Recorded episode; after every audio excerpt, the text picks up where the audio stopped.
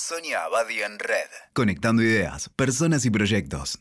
Hoy les quiero hablar de esos hilos de plata que vienen de la experiencia y que ayudan a muchos a retejer los apuros y las esperas. Esta semana encontré en Twitter una anécdota de humor gráfico que me encantó. Un hombre delgado, canoso, muy enérgico, pedalea en una bicicleta fija. A lo lejos del cuadro se observa un escritorio con una notebook abierta. Se acerca a su mujer y le pregunta ¿Qué estás haciendo a esta hora? Estoy yendo en bicicleta a mi trabajo remoto, responde el marido. Y me quedé pensando, cuánta capacidad de reconstruir su vida en condiciones tan poco estimulantes, con energía, con originalidad, con humor. Y ahí pensé en las mamás con los hijos en casa, el esfuerzo cotidiano de las parejas jóvenes en las que los dos trabajan. Muchos lo cuentan con angustia y hasta con irónica resignación. Han creado mecanismos ingeniosos y a veces extravagantes para lidiar con las exigencias de cada momento y el potencial caos que los acecha siempre preocupados por la falta de clases presenciales y abrumados por sostener o acompañar ese vacío emocional que generan las clases virtuales. La escuela, el secundario, la universidad, son mundos donde se crece y se aprende, pero más aún son comunidades de pertenencia que son parte de la formación de la identidad en cada etapa. Sin juego en el patio, sin bromas de adolescentes, sin el bar de la esquina se encuentran perdidos, a veces deprimidos, otras retraídos, otras tan inquietos que resultan insoportables. Pero más allá de las limitaciones, vengo detectando con curiosidad una especie de humanos que están navegando bastante airosamente las turbias aguas de la pandemia. Algunos ya están en la categoría de grupo de riesgo por razones puramente generacionales. No es lindo sentirse discriminados por edad y que te amenacen con la muerte, pero a ellos los números no les impresionan. Son un perfil inconfundible que me gusta llamar vintage millennials. Creativos, curiosos y entusiastas, hombres y mujeres interesantes que aprendieron a no perder ninguna oportunidad de seguir creciendo.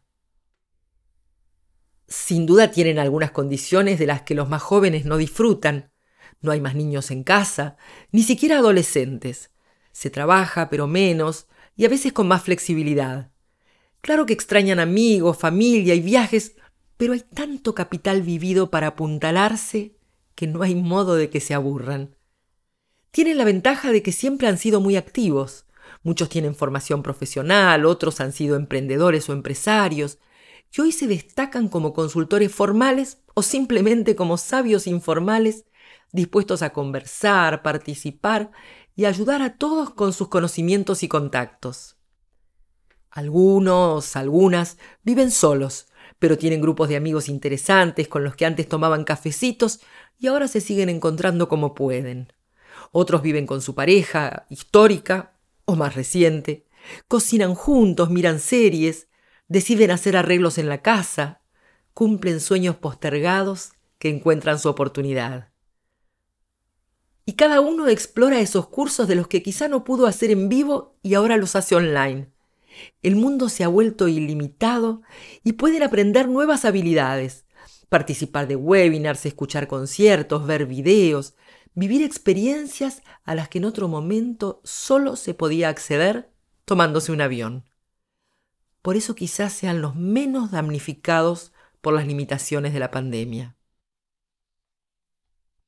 Muchos juegan online, pero no con los juegos electrónicos de los chicos. Del truco al bridge, algunos que jugaban habitualmente en un club cercano, ahora compiten en torneos alrededor del mundo. Otros toman clases de baile por YouTube. Uno que vive solo se ha dedicado a aprender a cocinar y le manda deliveries a las casas de sus dos hijas, abrumadas por las clases virtuales de los chicos.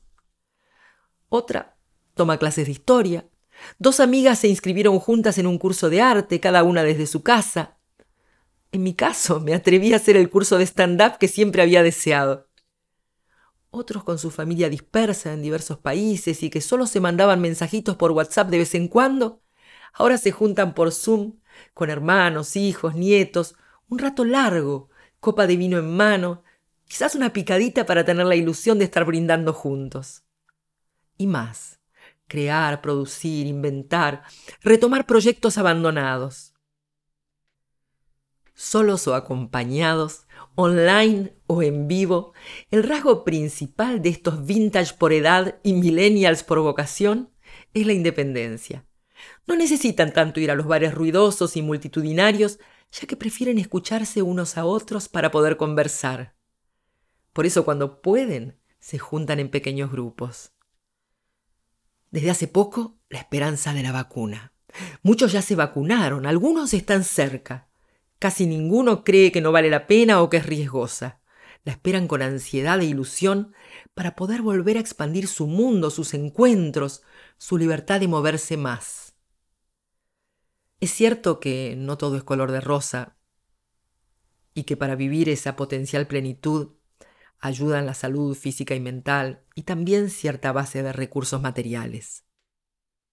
Pero estos personajes, que vivieron tantos éxitos y fracasos, ya aprendieron cuánto vale cada año, cada semana, cada día, y no están dispuestos a perderse nada.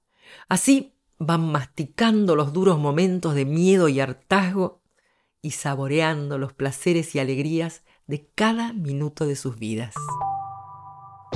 Escuchaste Sonia Abadi en Red. WeToker. Sumamos las partes.